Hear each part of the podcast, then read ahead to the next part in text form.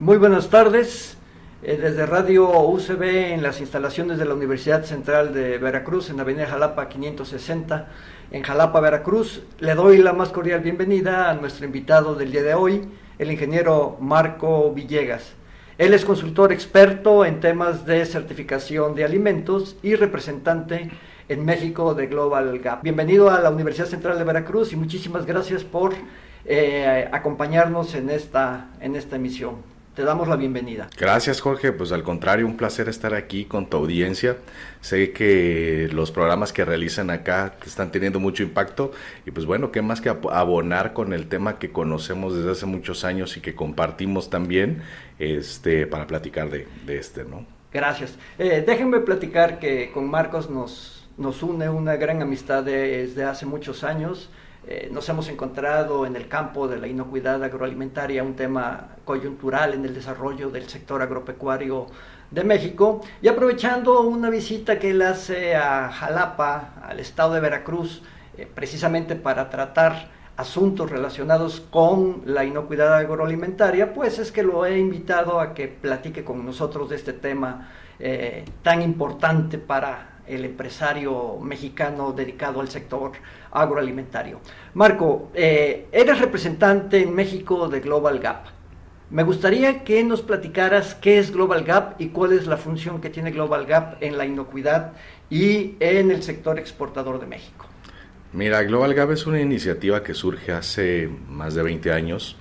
El origen es europeo, en aquel entonces muchos autoservicios se dieron cuenta que necesitaban contar con controles, con una serie de requisitos que, permitieran a su cadena de suministro y principalmente a productores agropecuarios establecer ciertos parámetros para procurar las buenas prácticas agrícolas. En ese entonces reunimos a un grupo de autoservicios en Europa y se fueron definiendo los primeros requisitos para formar el estándar en aquel entonces EUREPGAP hoy día Global Gap. Y bueno, es una iniciativa, le llamo iniciativa, le llamamos iniciativa porque convergen muchas organizaciones, tanto públicas como privadas, universidades también, desde luego, centros de investigación, laboratorios, organismos de certificación, consultores de muchas partes del mundo y que nutren permanentemente a esta iniciativa. Las buenas prácticas agrícolas son una medida para gestionar de una forma mejor los predios, los huertos, las fincas, los corrales de engorda cuando hablamos de ganadería o, eh, por ejemplo, las jaulas de engorda cuando hablamos de acuicultura. Entonces tenemos nosotros, hemos desarrollado un set o un conjunto de normas para ayudar al agricultor, a la cadena de suministro en agroalimentos, para entender mejor estos conceptos que tienen que ver con, temas ah, muy particulares eh, relacionados con inocuidad, es decir, evitar que un alimento sea peligroso o dañino al, consumidor, con temas de trazabilidad, temas de sustentabilidad o cómo procuramos el medio ambiente y el uso más eficiente de recursos, y también con temas de responsabilidad social de qué forma le damos a herramientas o de qué forma procuramos que se tenga bienestar en los trabajadores agrícolas. Entonces, son un conjunto de requisitos que se definieron esta set de estándares, este conjunto de estándares, y mediante procesos de certificación permiten al agricultor demostrar que están haciendo las cosas bien y conforme la requiere el mercado. Claro, claro. Esto, esto significa que un eh, productor mexicano o un productor de cualquier parte del mundo que quiera exportar a la Unión Europea tiene la obligación o es, eh, es abierto al que pueda eh, certificar Global Gap o que pueda adherirse al protocolo de Global Gap. Eso es algo muy interesante porque pues eh, cuando, la, cuando quedamos en que puede ser o no puede ser, pues ya sabes que el empresario a lo mejor dice pues eh, más adelante, ¿no? Pero ¿cuál es la posición de la Unión Europea con respecto a, Global Gap, a su, esquema de certificación? ¿Es una obligación para el exportador? Es un esquema voluntario, es una certificación voluntaria. Recordemos que en estos temas de regulaciones, cuando hablamos de medidas fitos o sanitarias, a nivel global existen acuerdos entre países. Entonces se establecen estos acuerdos eh, y a los cuales las empresas que deseen exportar a un mercado u otro deberán cumplir estas regulaciones que por ley deben hacerlo, que son digamos las gubernamentales. Por otro lado, existen las, los esquemas voluntarios como Global Gap, que es este conjunto de requisitos que definimos a lo largo entre los participantes de la cadena, es decir, hay una intervención importante de los autoservicios o de los retailers, de los compradores que abonan a cómo el consumidor hoy día está requiriendo un producto, pero también un distribuidor claro. tiene que cumplir con ciertos requisitos o ciertas condiciones para mantener la integridad de este producto, un comercializador, un empacador y un productor eh, en su huerta, ¿no? Entonces, cada quien haciendo la tarea, vamos haciendo ese enroque y más fuerte eh, la cadena para suministrar lo que el cliente está requiriendo en términos de lo que ya les decía, calidad, inocuidad, eh, etcétera, ¿no? Pero al final es un esquema voluntario. El productor que decide certificarse con Global Gap está comprometiéndose a implementar esta serie de requisitos porque eso entiende que le agrega valor a su, a su cadena. Claro, claro. Es, es, voluntario en el sentido de que eh, si tú quieres, inviertes, trabajas, te conviertes y, tomas un, un, perfil de empresa de primer mundo, de clase mundial. Pero eh, tengo entendido que es un requisito para entrar a, la Unión Europea, o al menos, o al menos eh, tienes preferencia como productor eh, para, poderle, para poder entrar a las grandes cadenas de distribución de alimentos en la Unión Europea cuando tú tienes este programa eh, certificado. Es así, eh, es una, una, parte creo que muy importante que debe de quedar claro y que nos me gustaría que, que, nos profundizaras. Es voluntario desde el punto de vista que si quiero, lo adopto, pero puede ser obligatorio en el sentido de que si no lo cumplo, eh, mi entrada al mercado de la Unión Europea como productor de alimentos frescos o de, de productos del sector agrícola puede quedar limitada. ¿Es verdad? luego. ¿Es así? Sí. Em, cada vez los consumidores y esta preocupación también se traslada a los autoservicios, ¿no? Es decir, el consumidor cada vez está más preocupado por saber el origen de los productos,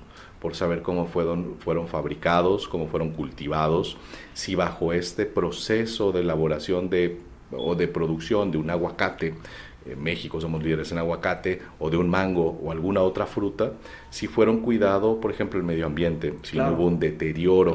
Y el consumidor está muy receptivo de esto y está eligiendo en Anaquel un producto que le dé ciertas garantías o que le pueda dar información sobre este producto se trató bajo este programa o bajo este protocolo. Entonces, la demanda de estos productos está creciendo muchísimo en muchos mercados, no solamente en Europa.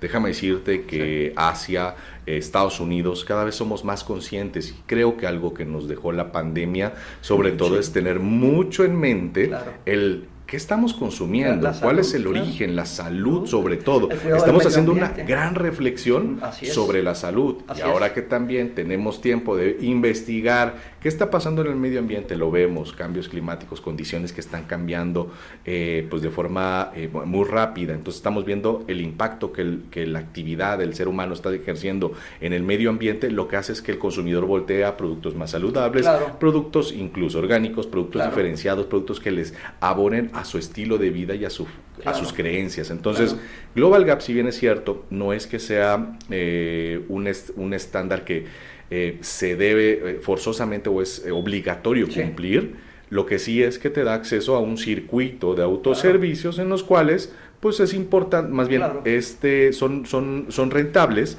seguramente podrás colocar un producto sin una certificación, pero créeme, cada vez es, es más, eh, más complicado encontrar un canal de distribución que también esté bien pagado o que te pueda eh, resultar en un buen negocio. ¿no? Eh, al final de cuentas, un exportador es una persona, es un empresario que piensa en ganar.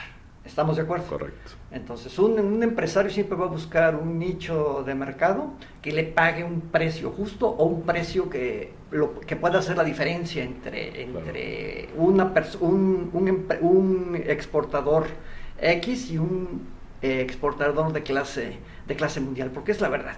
¿sí? O sea, cuando tú entras al esquema de las certificaciones, te estás convirtiendo en un, eh, empresario de clase mundial porque tus productos pueden ser aceptados en cualquier parte del mundo y sabes que vas a tener precios eh, mejores que, los, de, que aquellos productos que no están certificados. Y más atractivos, mercados más atractivos, pero eso implica también un compromiso, no es solamente de un lado. Y recuerdo mucho eh, en alguna ocasión que teníamos una, una reunión con compradores, en este caso de Estados Unidos, con productores que estaban en este proceso de implementar la certificación y la pregunta, más bien el comentario del productor era, pues es que yo quisiera este, tener los mejores clientes. Y el comprador le dice, pues yo también lo que quiero son los mejores proveedores y yo quiero que lo que voy a distribuir me den las garantías de que no me va a meter a mí en ningún problema.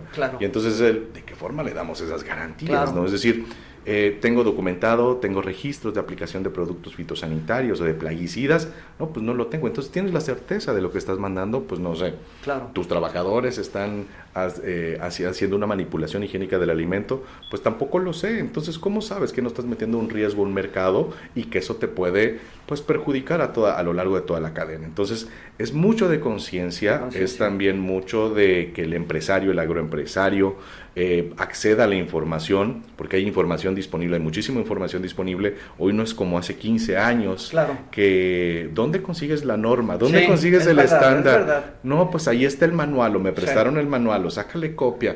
Este, ¿Dónde están los cursos? Pues lo da esta organización. ¿Cuándo tiene el curso? Pues dentro de tres meses, cuatro meses. Hoy no hay pretexto.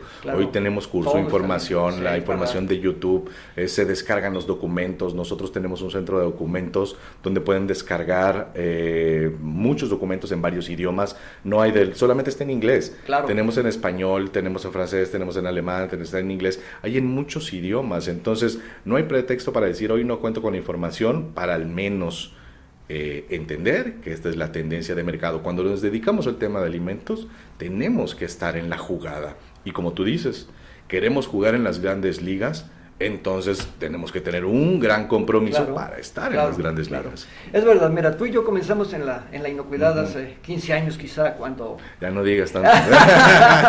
cuando quizá efectivamente lograr eh, tener información era, era difícil. México comenzaba a hacer sus, sus pininos y a tratar de que a través de, de, especialistas, de terceros especialistas como nosotros nos estábamos formando, tratáramos de llevar al empresario mexicano la conciencia de que necesitaba eh, convertirse y reconvertirse en un empresario de clase mundial a través de programas de inocuidad para que pudieran sus productos tener acceso a, a, los mercados internacionales, a los mercados de grandes ligas.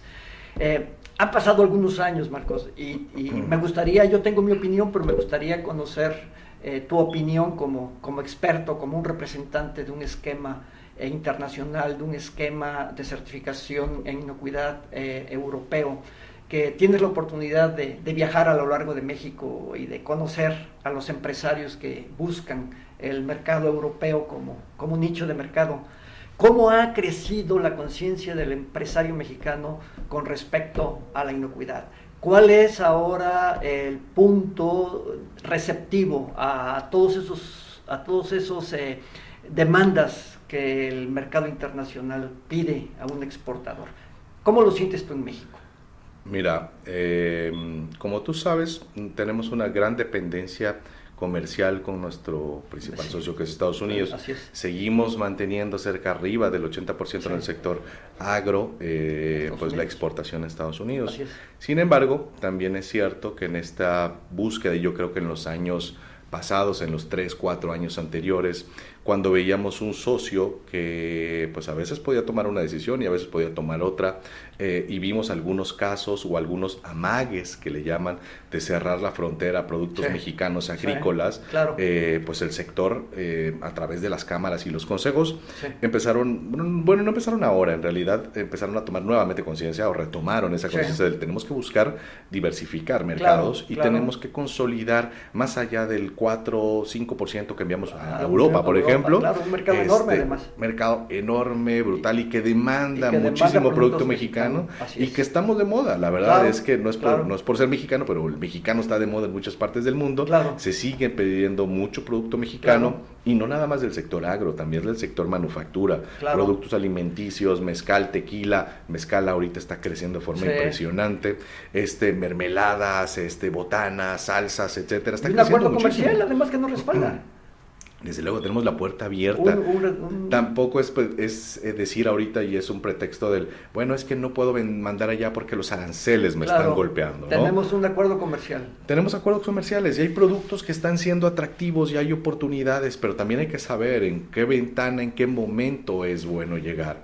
A veces el exportador o el agroexportador dice, yo quiero mandar a cierto mercado, pero, eh, o a Estados, o a Europa, por ejemplo, pero cuando su producto o la fruta o la hortaliza, el producto terminado del agro que quiere mandar, pues entra en la misma ventana que otros productos que también están siendo competitivos y que tienen una gran presencia ya, productos de Chile, productos de Ecuador, productos de Colombia, de otros países de Latinoamérica, pues también es complicado entrar. Entonces, todo ese tipo de cosas, si tú lo sabes en tema de comercio exterior, hay que saberlo, hay que conocerlo, no es... Em, hay que palparlo día, al día. Exacto, entonces Regresando al, punto, creo que el, empresario mexicano cada vez ha entendido de una mejor forma que estos temas de inocuidad y de certificación llegaron para quedarse. Hay algunos que lo han asimilado de una forma más rápida, hay algunos que han tardado en, pues en entrar en estos procesos, no diría yo entenderlo, sino entrar y mucho tiene que ver con el nivel de exigencia que le pidan sus compradores. el hecho de comercializar con Estados Unidos, pues a veces te lo piden, a veces no. Eh, y creo que eso nuestros, eh, pues nuestros competidores de Latinoamérica lo han entendido. México, otra vez regresamos, regresando, eh, dependemos esta dependencia en Estados Unidos. Países de Centroamérica o Sudamérica envían a Europa, entonces están muy acostumbrados a la dinámica comercial con Europa y saben que sí o sí hay que certificar, que sí o sí Global Gap es una es como un seguro que les permite mantenerse dentro de estos circuitos de, alto, de alto valor eh, y nosotros seguimos todavía con el Estados Unidos, mandamos, a veces no mandamos certificado, a veces no certificado, pero lo que también es cierto es que las regulaciones han elevado el nivel desde el 2012, si no me recuerdo, 2012-2011, eh, cuando existe la declaratoria de la ley de inocuidad en Estados Unidos, la ley famosa ley FISMA, entonces empieza a haber una mayor ah, preocupación, diría yo, de la cadena de suministro y empiezan a tener capacitaciones en eh, la Product Safety Rule o la, regla para inocuidad de alimentos de producción primaria y empiezan a tener una serie de, mm, sobre todo, eh, de realidades que hacen que volteen hacia sus negocios y ver que no tienen controles o no tienen procedimientos o no tienen ciertos indicadores o no tienen un modelo de evaluación de riesgos o no tienen una evaluación de riesgos que le permita demostrar que todo lo que están haciendo lo están haciendo bien y conforme la nueva ley. Entonces les preocupa y es el ahora capacitación y ahora hay mucha gente, muchos empresarios que han contratado muchachos este em, que se dedican ya con ese con ese título del, del eh, directo, el coordinador de inocuidad, o el jefe de inocuidad y empaque, o el jefe de producción e inocuidad, incluso este, títulos de inocuidad y sustentabilidad, porque esa es otra. el tema de sustentabilidad viene muy fuerte. es otro punto muy importante para competitivo para, para las exportaciones. Sí, es, efectivamente así es. Eh, ¿Tú piensas que el empresario mexicano ya está listo para las grandes ligas? ¿Ya está listo para que sus empresas certifiquen, para tener productos certificados que puedan llegar a cualquier parte del mundo y en este caso específico al mercado de la Unión Europea? ¿O piensas que todavía la brecha empresarial entre México y el resto del mundo es grande? ¿Tú qué piensas? Yo, siento que México ha crecido, o sea, definitivamente ha crecido, eh, independientemente de lo que se, que se habló del Telecan y que ahora se habla del TEMEC, eh, la manera en que se negoció, la manera como se aborda el sector agroalimentario. Eh, ¿Tú piensas que el empresario mexicano ya está listo para las grandes ligas? ¿Ya está listo para ser un buen proveedor de cualquier cadena en la Unión Europea y en Estados Unidos? ¿Cuál es tu punto de vista? Es...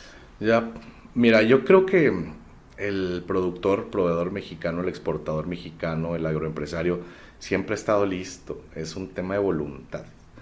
Eh, es decir, siempre ha estado listo porque tenemos muchas cualidades, tenemos condiciones agroclimáticas en todo el país, tenemos socios, hemos sabido trabajar en grupo, en cadena, eh, tenemos grandes asociaciones líderes en el sector que hoy es un, reflejo en el hacia el exterior de lo bien que hemos hecho las cosas a nivel interno. Entonces, yo creería que siempre hemos estado listo, lo que, listos. Lo que, hace, lo que ha faltado es un, compromiso eh, por parte del, del, empresario de ir, de pensar en 5 o 10 años, no pensar en la siguiente temporada, no pensar en lo que voy a cosechar la próxima semana. Es decir, pensar en plazos, eh, tener una planeación estratégica eh, a mediano y largo plazo. Totalmente no solamente pensar el, pues a ver cómo me va, y que es común, ¿no? A ver cómo me va para la siguiente, el siguiente corte, ni siquiera la, siguiente, el siguiente corte. Este, y el siguiente corte pues es en tres meses este y dependo de un cliente o dependo de dos clientes entonces creo que ahora el empresario eh, hay, hay, un factor que he visto y que platico muy seguido Em, con varias organizaciones y con algunos, algunos expertos, eh, y es el tema de una transición que estamos viendo en los liderazgos que las, ah, que las empresas están tomando. Y con esto me estoy refiriendo a eh, cómo los, los herederos o los hijos o parientes de algún empresario están empezando a tomar las riendas em, de los negocios. Y recordarás que cuando llegábamos incluso algunas agrícolas con los pues con los señores de hace muchos años y nos llegaban, claro, ¿no? Y, papel y, lápiz, la contabilidad. Y llegábamos, exacto, desde luego, cuántas cajas salieron, cuánto gané, listo, muchas gracias. Si bien este, conocían el precio y si bien conocían cuánto les había costado el plaguicida, ¿verdad? Porque lo compraban en el mercado negro y... Desde luego.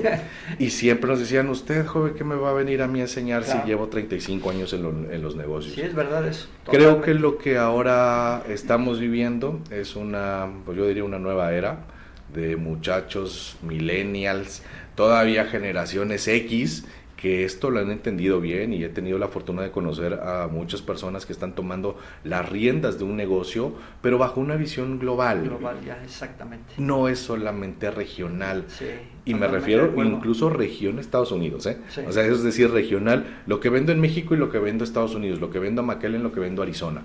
Este, no, creo que hoy tenemos una visión global y quienes están haciendo cargo de los negocios saben que para seguir en el juego, para seguir jugando, para seguir manteniendo los negocios, pues es necesario adelantarse y no solamente ver uno, dos, tres, cuatro temas. Soy ingeniero, perdón, soy licenciado en marketing o mi especialidad o mi carrera es en marketing y me voy a dedicar al marketing de mis limones, por ejemplo. No, tienes que tener una visión de 360 grados que te permita a ti meterte a producción, meterte a marketing, meterte a administración, meterte a relaciones públicas, meterte a hacer a negocios, desde luego. Este, y cuando no lo tienes, esa es otra de las cosas que también veo ahora en esta nueva generación, es que se hacen llegar de personas talentosas no es el yo lo voy a hacer, yo voy, yo cierro el negocio y yo me voy a una feria y yo voy a verificar el empaque y yo voy a monitorear que estén empacando los calibres correctamente. Entonces creo que ahora los muchachos y los jóvenes y quienes están haciendo eh, cargo de estos negocios están teniendo esa pues esa cualidad. Esa visión. Y esa visión, eh, eh, este, integral del negocio sí y los papás bueno estamos cediendo terreno ante el empuje de los de los hijos. Sí, es decir, ya los papás estamos en el punto de que, bueno, mi hijo ya estudió, tiene mejor visión. Y quizá fue lo que a nosotros nos faltó, porque pues al menos en mi época mi papá era el dueño de la verdad absoluto y nadie podía contradecirlo. Ahora ya los papás pues tenemos que ceder ante el empuje de los hijos y los hijos vienen del extranjero, a veces, a veces de, otras universidades, ven otro mundo y pueden abonarle a la empresa, ¿verdad? Y eso está impulsando definitivamente el desarrollo, el desarrollo empresarial de, de México. Eso es muy interesante, Marcos, pero hay, hay, un factor todavía que me gustaría analizar contigo y quiero tu punto de vista. Eh, tú y yo sabemos eh, la política eh, agroalimentaria que tenemos en Estados Unidos y la política agroalimentaria de la, de la Unión Europea, la participación de los gobiernos en los subsidios a, los productos, a las exportaciones, que, rara, que, que, es lo que hace a veces que los productos mexicanos sean poco competitivos, al no, poder, al no tener el productor mexicano esos, esos estímulos como los tiene los productores europeos y americanos. ¿Cuál es tu, tu, tu punto de vista tu experiencia y tu sentir acerca de, del apoyo que tiene el agroproductor en México por parte del gobierno para promover las exportaciones. Yo a veces siento que no se ha, no se ha visto que el crecimiento de México eh, a nivel internacional, el que seamos la principal potencia exportadora de América Latina, que seamos la, entre las 20 economías del mundo, eh, hay, se, comprenda que es gran parte al sector exportador, al sector exportador mexicano. Entonces, eh, yo pienso que México podría crecer más si hubiese una, un, apoyo, una política agropecuaria y en este caso al sector exportador mayor que la que existe. Eh, conociendo el caso de Europa y el de Estados Unidos, insisto, ¿cuál es tu, perspectiva? Tú que lo vives también día a día con el empresario. Eh, a veces siento que el empresario está solo. Claro. Sí, entonces ¿Tú cómo lo percibes? Yo tengo mi opinión, pero pues no, no es ahorita mi opinión, no es, no es mi, mi, espacio. ¿Cuál es tu opinión eh, con respecto a lo que te acabo de comentar? Considerando las dos políticas que te acabo de mencionar, la europea y la americana. ¿Cuál es la mexicana con respecto al sector exportador? Lo que yo he visto son diferentes momentos. Eh, no te podría decir que llevo 50 años en el sector agro como para tener una visión exacto de lo que pasaba en los 80 pero sí te podría decir cómo ha evolucionado en los 90 en el 2000, en los últimos 30 años. Creo que ha habido eh, programas de apoyo al exportador, eh, al agroempresario. Eh, creo que han habido muchas oportunidades, hubo marca país, todo el tema de sanidad, de inocuidad la verdad que han, han, crecido de forma interesante como una herramienta para apoyo al, al, productor. Esta firma de los tratados con China, por ejemplo, para exportación de algunos productos agrícolas, de banano últimamente el año pasado, creo que abre una gran oportunidad. Es decir, la labor del, del gobierno creo que no debe centrarse únicamente en los apoyos. Entiendo perfectamente que un agricultor en Estados Unidos, para el caso de granos o la producción de granos, este, recibe grandes cantidades de apoyo este, eh, para maquinaria, para insumos, para compra de agroquímicos o fertilizantes, por ejemplo, que en Europa también. Pero creo que es, eh, la comparación en temas, es, yo creo que no cabría en el sentido del, tema de la capacidad que se tiene para apoyar al sector. Coincido contigo, en que es uno de los, para mí es el motor de los cuatro motores que tenemos en la economía de México, el tema de la exportación es el que se debe de fomentar. Ahí yo creo que también Veracruz eh, juega un papel importante, y deberá jugar un papel todavía eh, pues más protagónico. Es decir, lo que tenemos en Veracruz, y digo Veracruz porque yo tengo un aprecio muy particular por Veracruz. estudiaste? Sí, claro. Entonces, nada más. Entonces, la verdad que este Veracruz tiene muchas capacidades. El puerto más importante de México. Desde luego. Y regresando al tema, es el, yo creo que mucho de lo que hay que eh, también empezar a reconfigurar en nuestro, en, en, nuestro pensamiento, y me refiero como agroempresario, porque yo estoy de esa parte, la parte del, del sector privado, yo soy parte de, de esta de este conjunto de actores que buscamos ayudar a los, a los productores a que sean más rentables, más productivos, más competitivos. Eh, yo creo que aquí la configuración en el pensamiento es el nosotros vamos porque tenemos que ver por nuestros negocios y tenemos que ver de qué forma vamos a mantener de una forma exitosa los mercados abiertos, de qué forma vamos a seguir generando utilidades, abriendo mercados, diversificando y si hay alguna opción en la cual un programa de apoyo al agricultor deba ser, pues bueno, también es cierto, no digo que todos van a ser agroempresarios, siempre hay diferentes segmentos en, en, en, en la producción, entonces Em, particularmente hablando de los 25, 30 tal vez cultivos o productos con mayor éxito en las exportaciones, eh, yo creo y considero que el, empresario debe de ser sobre todo más consciente. Y no digo que esté solo, es decir, al final el gobierno debería poner esas, eh, pues esas eh, carriles o esas, esos caminos o esas autopistas a través de los cuales transite la iniciativa privada, lo considero así, eh, pero ser muy conscientes que no siempre se va a tener esa dependencia en los programas de apoyo o en los programas eh, sociales, por ejemplo, ¿no?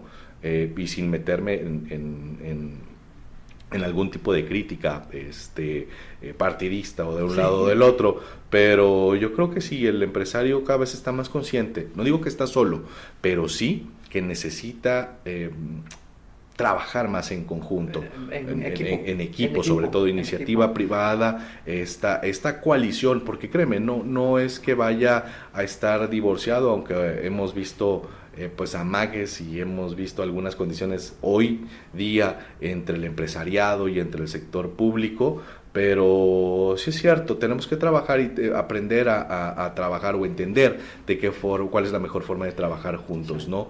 Sí, es que, es que esto te lo pregunto también porque, bueno, aparte de lo que tú y yo conocemos de, de la política agropecuaria, repito, de Estados Unidos y de la Unión Europea, que pueden ser dos puntos referentes, bueno, tenemos casos en donde la iniciativa privada, el sector agropecuario y el gobierno han trabajado muy de la mano y tenemos el caso de, de, Colombia con su café, ¿no? Con su, eh, con su, con el posicionamiento que tiene el sector cafetalero en, en el mundo eh, y el sector eh, de flores también eh, de colombiano, precisamente por la sinergia que ha habido este, entre el gobierno y la iniciativa privada, los pequeños productores, y eso pues ha impulsado el, comercio internacional de manera maravillosa. Entonces, yo coincido, México pues es un mosaico de mil productos que gracias a todo lo que ha sucedido y al proceso de globalización y al modelo eh, de apertura comercial de México y a la firma de tratados, pues nos tienden, eh, estamos donde estamos,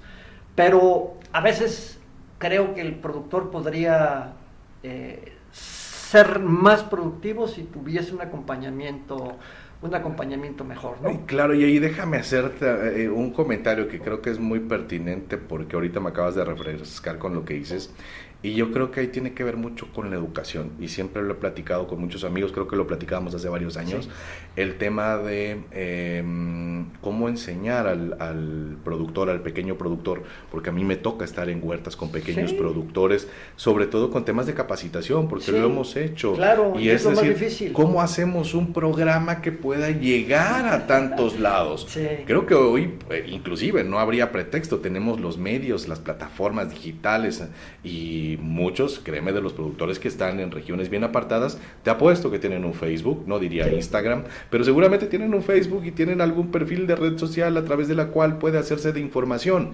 Entonces, a diferencia de hace muchos años, cuando platicábamos del cómo llegamos a dar una capacitación a una región este, donde tal vez el acceso no es tan fácil eh, o donde las condiciones pues, de, de, rendimientos o de utilidad que tienen estas familias pues, no les representa como para pagar una, una capacitación o una asesoría cuando platicábamos. Unas instalaciones. Exacto, pero yo, lo, yo, yo insisto, el tema Em, para mí, eh, que debe apuntalarse es el tema de capacitación y formación, eh, eh, sobre todo de habilidades y de entendimiento en, el sector agro, en pequeños, medianos productores, digo, los grandes productores tienen capacidades propias, pero sobre todo el pequeño productor que tal vez no tiene acceso a algún consultor o algún, o algún asesor externo, pero sí a través de canales podemos hacer varias cosas para poder hacer llegar la información. Entonces, capacitación y en temas hasta de organización,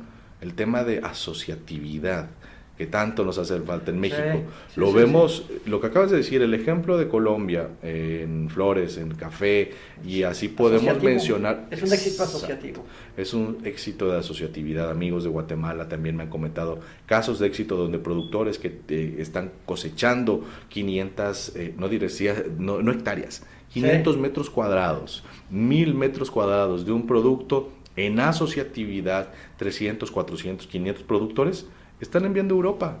No están mandando de manera local ni tampoco mandan a México, directo de Guatemala a Europa.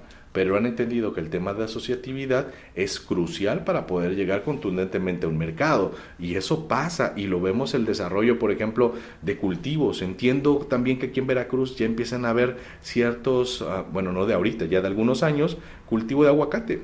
Ya, ya hay cultivo de aguacate. Entonces, esa y que se va a volver importante pero regresando al punto, si no hay asociatividad, va a ser difícil llenar dos o cuatro contenedores por semana, independientemente que existe empaque o no, pero cuatro contenedores por semana para abastecer un cliente que lo está requiriendo si no hay asociatividad. Yo estoy de acuerdo contigo. Mira, eh, tú sabes que uno de los problemas del campo de México es eh, la pulverización de la tierra. ¿no?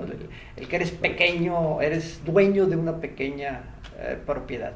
Y una pequeña propiedad jamás va a tener un perfil exportador simplemente por los volúmenes.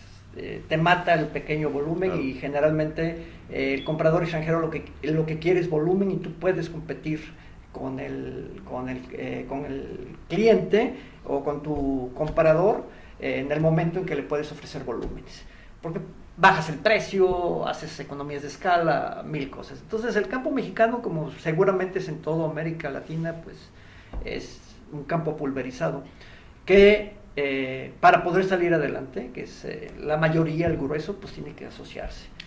Y, entonces en el momento en que no haya esa sociedad, esa, esa este, formación de, de clústeres, de, empresas cooperativas, etcétera, pues difícilmente este, vamos a poder competir y vamos a poder eh, ayudar a que el pequeño empresario se convierta, se convierta en exportador. Eh, la poca disponibilidad que hay en este caso de la gente del campo vieja, vamos a llamarle, en querer fusionar sus, sus negocios y formar una sociedad, en la desconfianza de que haya un representante legal. A mí me ha tocado vivir eh, el caso de que con los, ya con, los con el comprador eh, en la mesa, eh, quieren que el comprador le mande un cheque a 40 pequeños productores que se van a unir para venderle el contenedor. Y en el momento en que el cliente les dice, sí, pero yo solamente me quiero entender con una persona, ¿quién es su representante legal? Eh, porque le voy a mandar un cheque al representante legal y ese les va a repartir. Entonces nadie quiere porque no pueden seleccionar a su representante legal y ahí se acaba el negocio internacional, ¿no? Entonces es ahí donde, donde creo que hay que trabajar eh, mucho. Desde luego, y es un tema de confianza. Si nosotros, y, si es un tema que nosotros no aprendemos a transmitir hacia afuera, es decir, cuando tenemos un evento de este tipo donde no confiamos ni de forma interna, ¿tú crees que un comprador de Japón que te conoce un año, dos años, va a hacer negocios contigo? No, pues definitivamente. No, va a hacer negocios contigo, porque va a decir, es, bueno, no va a decir lo que dicen, es si ni siquiera entre ellos se tienen confianza, como yo les puedo tener confianza. Y se caen los negocios, y se caen los negocios, y yo he visto caerse de ese tipo muchos, muchos negocios. Bien, Marco, eh, me gustaría ya para cerrar, eh, ahora que me dijeras, ¿cómo ves Veracruz? O sea, Veracruz es un, es un caso particular en el panorama internacional. A ver, tres puertos. Tres puertos, eh, Tuxpan, Veracruz, y Coatzacoalcos. el puerto quizá más importante de México, Veracruz, que nos comunica directamente con Estados Unidos, con la Unión Europea, e incluso con Asia, pasando por el canal de Panamá, Sudamérica, etcétera. Eh, líderes en una serie de, de productos agropecuarios, limón persa, piña, eh, naranja, ganado, café, vainilla, café, vainilla, entonces pimienta, sí, entonces, ¿qué pasa con Veracruz? O sea, ¿qué pasa con Veracruz? Porque al final de cuentas si bien es cierto que somos un, estado que exporta eh, y que tiene sus cifras eh, documentadas, definitivamente la participación del sector externo en el PIB de Veracruz pues no es lo que debería de ser. ¿Ok?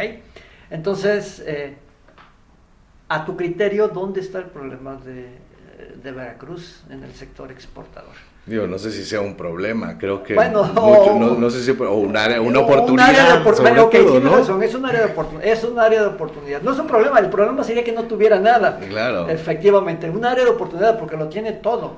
Y eso a mí me lo han siempre me lo cuestionan en foros eh, cuando no estoy en, en Veracruz. O sea, ¿qué pasa con Veracruz? Exacto. Danos tu. ¿Por qué no ha despertado Veracruz? ¿Por qué no ha despertado? O al menos no ha, no ha, despertado en la medida que debía de, despertar. Claro, tal vez no veamos reflejado en un número, por ejemplo, en la contribución del PIB agropecuario a nivel nacional, ¿no? Este, pero hay, te puedo decir que hay empresas exitosas y ahorita sin ánimo de meter goles, te puedo decir varios, tres, cuatro, cinco, seis, siete casos en, en citrícola, los que están haciendo jugueras, por ejemplo, la industria citrícola crea, que ha crecido tanto, hay empresas ya referentes a nivel global, a nivel mundial, que tienen una marca consolidada en diferentes mercados, por ejemplo, el limón. No nada más voy a hablar de la región de, Martínez. ya la ahora Coatepec, la región de Tuzamapan. Ya sé que está creciendo. Y importantísimo, pero bueno, ese es, otro, ese es otro tema importante que me ha tocado vivir, que, que tiene un problema de, asociedad, de, asociatividad. de asociatividad bastante. Sí, desde luego. Entonces, pero hay muchos casos de éxito, este, porcicultura, avicultura, porcicultura, el proyecto que se hizo acá en Perote, que sé que es un proyecto muy grande este, y que evidentemente eso genera una gran derrama económica hacia, hacia todas esas comunidades y ese entorno social, pero em, yo creo que hay muchos más casos de éxitos de los que, de los que eh, pues estamos, eh, estamos reflejando, que estamos comunicando, ¿no? Em, evidentemente siempre hay nuevas empresas, hay pequeñas empresas, hay micro, pequeñas y medianas empresas que están haciendo su esfuerzo por colocar un café diferenciado, por, colocar un, café Rainforest, por ejemplo, este, o una vainilla con denominación de origen, eh, café denominación de origen. Em, entonces yo, yo lo que creo es, em, lejos de, aquellos problemas que pueda tener eh, Veracruz, el sector piñero, desde luego. Eh, te comento. Yo creo que es el, el, tema de identificar las capacidades que se tienen y creo que lo han hecho bien. el empresariado a través de los consejos eh, de empresarios a nivel local, las mismas dependencias de gobierno, a través de la Secretaría de Economía, creo que tienen un, un panorama pues un poco más claro, un poco eh, bien identificado cuáles son esos productos que tienen alto potencial. Y la otra es lo que tenemos una lo que tenemos y la otra es cuál es el mercado donde se va a colocar porque siempre decimos, bueno, es que todo el producto, los grandes productos eh, que tienen cualidades en Veracruz hay que ponerlos, incluyendo artesanía, se me ocurre. Este, vamos a colocarlos en Estados Unidos. Sí, pero ¿cuál es la demanda que está que se está requiriendo, no? ¿Cuáles son los volúmenes? ¿Cuál es, va a ser el canal? ¿Cuál es el tema arancelario? Que los, tú lo sabes muy bien. Es decir, el cómo vamos nosotros adaptándonos a lo que el, cliente está requiriendo hoy y la otra, no solamente hoy, que va a requerir en 5, en 6 y en 7 años. Recuerdo cuando a unas conferencias hace unos 4 o 5 años que les decía que eh, seguramente íbamos a saber en los, en los próximos años el envío de productos alimenticios eh, vía Amazon, porque ya veíamos que eso, que eso venía. Hoy es una realidad, hoy literal puedes pedir una sopa este, y te llega al día siguiente y la pides por Amazon. Entonces, a ver, el, punto es el, debes de pensar en 5 o 6, regreso a ese tema del 5, 10 años, lo que está pasando, y esos indicadores te lo va dando eh, pues el consumidor. Entonces, ¿qué es lo que debes hacer? Prepararte, informarte y estar atendiendo lo que va a venir. ¿no? Hoy sabemos que los, las personas buscan una vida más saludable, hacen muchísimo ejercicio. Ya ves que a los gimnasios hoy en día no les está yendo pues, nada, bien. Y a otros sectores, ¿no? Pero los gimnasios, por ejemplo, lo que se va a poner de moda van a ser aplicaciones para hacer ejercicio en casa y van a salir youtubers que hoy son famosos y que son los que te dan la rutina y las ves en tu pantalla y haces ejercicio en tu casa. Totalmente de acuerdo. Todo ese tipo de cosas es el aprender a leerlas y yo que estoy en el negocio de alimentos, cómo leo estas tendencias y cómo voy haciendo que mi negocio, ya sea eh, a, integrar todos estos elementos o hacer eh, pues algunos otros productos alternativos y sobre todo servicios alternativos. Eso es cómo me adapto yo, cómo se adapta, y creo que eso nos ha enseñado la pandemia, el ser resilientes, dicen, ya ves, ¿no? Entonces, tenemos que buscarle dar la vuelta a la tuerca y ver cómo seguimos haciendo negocio, ¿no? Sí, claro, la, la pregunta, la pregunta era prácticamente porque cuando he estado por motivos de trabajo en el, en el Bajío, por ejemplo, siempre te, te salen, tú sabes que últimamente eh, el Bajío es un referente en producción, en producción agropecuaria. Eh, sobre todo en frutas y hortalizas. Y entonces siempre te, te platican, ¿qué hacen los veracruzanos eh, con, con, el, con, tres puertos, con salida al mar, eh, con una variedad de climas, de suelos? y nosotros ah, en el centro del país, que no tenemos oportunidad de salir más que a través de Veracruz o a través de Lázaro Cárdenas o de, o de Colima, y que eso pues, nos genera costos adicionales. Y nuestro posicionamiento en el sector agroalimentario a nivel internacional como zona es mayor que la que tiene Veracruz. Sí, entonces, por eso te preguntaba, ¿por qué Veracruz? O sea, yo te podría decir porque vivo en Veracruz, tú vienes a Veracruz, entonces tú cómo lo ves, porque eh, si es, es una pregunta obligada cada vez que saben que yo soy de Veracruz y que estoy en el, por alguna razón laboral en el, en el Bajío, eh, es la pregunta la pregunta obligada, ¿verdad? Yo creo que regreso y es el tema este que no solamente a Veracruz, un tema que tenemos casos exitosos en algunas regiones, pero es el tema organizativo, es el tema organizacional, el tema cómo trabajamos a nivel eh, de profesionalización de las organizaciones agropecuarias. Eso, eso profesionalización. Eso, eso, es el punto. Claro, estoy de acuerdo contigo. No, no solamente es, vamos a hacer el consejo de productores, o el grupo de productores, o la asociación de productores. Sí, pero si no tienes talento que te cobije, es que yo soy el empresario, sí, está bien, pero generalmente vas a necesitar a licenciados, mercadólogos, ingenieros, expertos, que te ayuden a hacer ese como crisol de talento para hacer un crecimiento que se refleje en algo que va a valer la pena. Eso, eso, eso es la respuesta que, que yo siempre doy.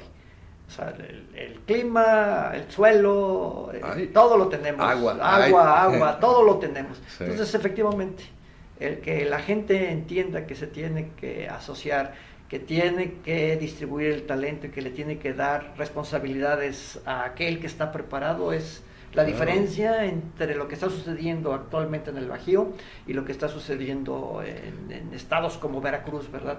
Este, entre estar y no estar en un mercado internacional. En que tengo todo, pero pues hago poquito y en que hago mucho, aunque tenga yo poquito, ¿verdad? Y también saber cuándo asociarse con, estos talentos y, con, quién, asociarse. Y esto me refiero que muchas veces quiere uno tener el dominio de la cadena completa. Soy productor, ahora quiero mi empaque. Ya tengo mi empaque, ahora quiero mi bodega en McAllen.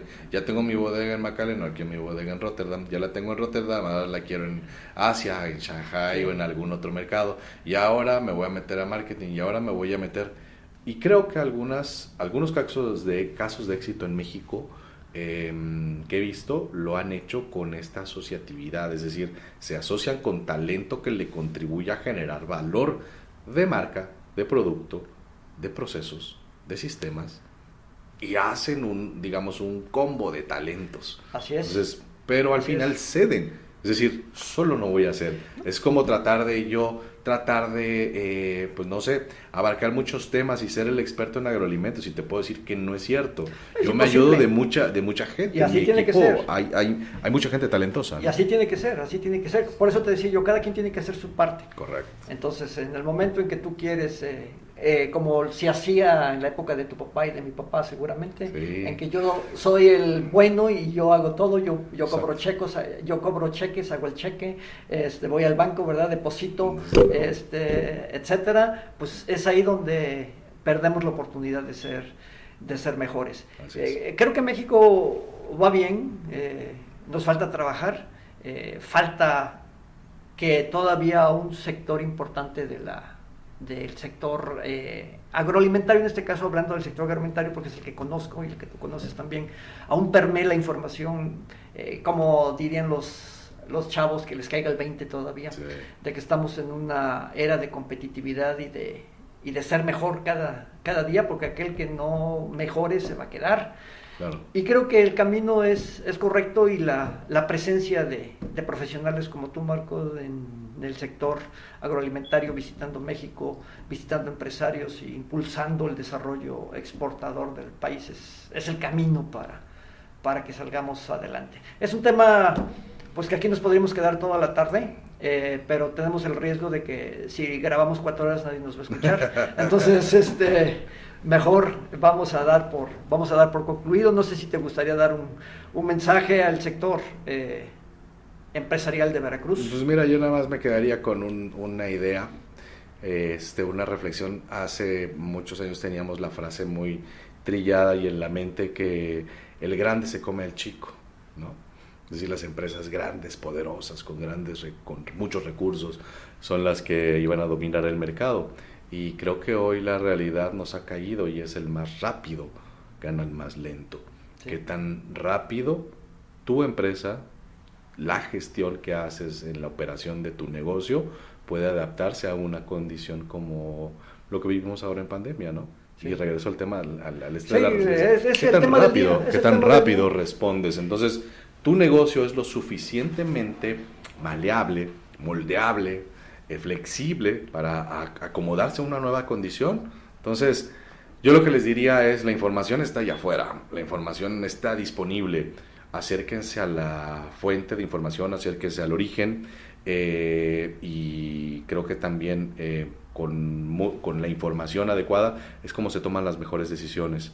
Y creo que hoy no hay pretexto para que un agricultor diga, no tengo información o alguna empresa diga no sé por dónde. Hay muchos recursos y en realidad es o no quieren, eh, no tanto que no puedan, sino que no quieran. Pero bueno, nosotros desde Global Gap únicamente pues agradecerte Jorge y nuevamente a disposición del Estado de Veracruz. Era un placer ver qué más proyectos podemos hacer por acá y apoyar al exportador. Ese es nuestro objetivo y esa es nuestra misión. Claro, nosotros como universidad... Eh Obviamente es parte de nuestra razón de ser mm. la vinculación con, el sector productivo y, tenemos buenos proyectos, eh, tanto de capacitación, eh, estamos vinculados con algunas dependencias de, gobierno y a través de ellos pues ofrecemos asesoría, consultoría, capacitación. Eh, tenemos o tenemos una incubadora de, de negocios internacionales aquí, pero pues desgraciadamente por la pandemia este, todo, todo ha tenido un, un, compás de espera. Eh, la gente es verdad que la pandemia nos ha hecho, nos ha hecho que nos podamos reinventar y el reinventarnos implica comenzar a utilizar tecnologías de la, de la información. Eh, ya hablar de un Zoom como algo de, de, la vida diaria. Sin embargo, tú estuviste conmigo en una reunión hace un par de días con un empresario eh, bastante importante eh, de un sector muy importante en Veracruz que quiere exportar y cuando le propusimos que nos íbamos a conectar por Zoom para hablar con todos los socios, que fue lo que nos dijo. Todavía no es el momento porque todavía mi gente no está preparada para usar las, las tecnologías, ¿verdad? Mejor tenemos una, una reunión presencial. ¿sí? Pero bueno, pues estamos en el camino y, y, hay muchos empresarios que ya están utilizando eh, las tecnologías de la información para acercarse del, hacer, a acercarse al conocimiento y estar más cerca de, pues de las universidades, de los centros de investigación y, de los consultores. Pues yo te agradezco, Marco, de tu presencia en Radio UCB. Seguramente va a ser la entrevista, no por mi participación, sino por tu participación eh, de mucho interés para los estudiantes de negocios, para la comunidad empresarial que nos, que nos sigue. Y bueno, pondremos eh, tu información eh, a disposición de, de, todos aquellos que, que, nos siguen para que podamos generar quizá en el corto plazo algún proyecto estratégico eh, para apoyar a través de eh, la universidad, de tu consultoría, de Global Gap, algún proyecto estratégico para impulsar las exportaciones de, de Veracruz ¿sí? y del país. Muchísimas gracias por, por acompañarnos y cada vez que vengas a Jalapa recuerda que tienes que venir a hacer una una visita a Radio UCB para platicar de los temas, de los temas de, coyunturales en el desarrollo agropecuario del país. Gracias Marcos, gracias y pues bienvenido a Radio Gracias. Muchas gracias Jorge Rafael Pérez Moreno desde Radio UCB en Avenida Jalapa 560 en Jalapa, Veracruz. Gracias.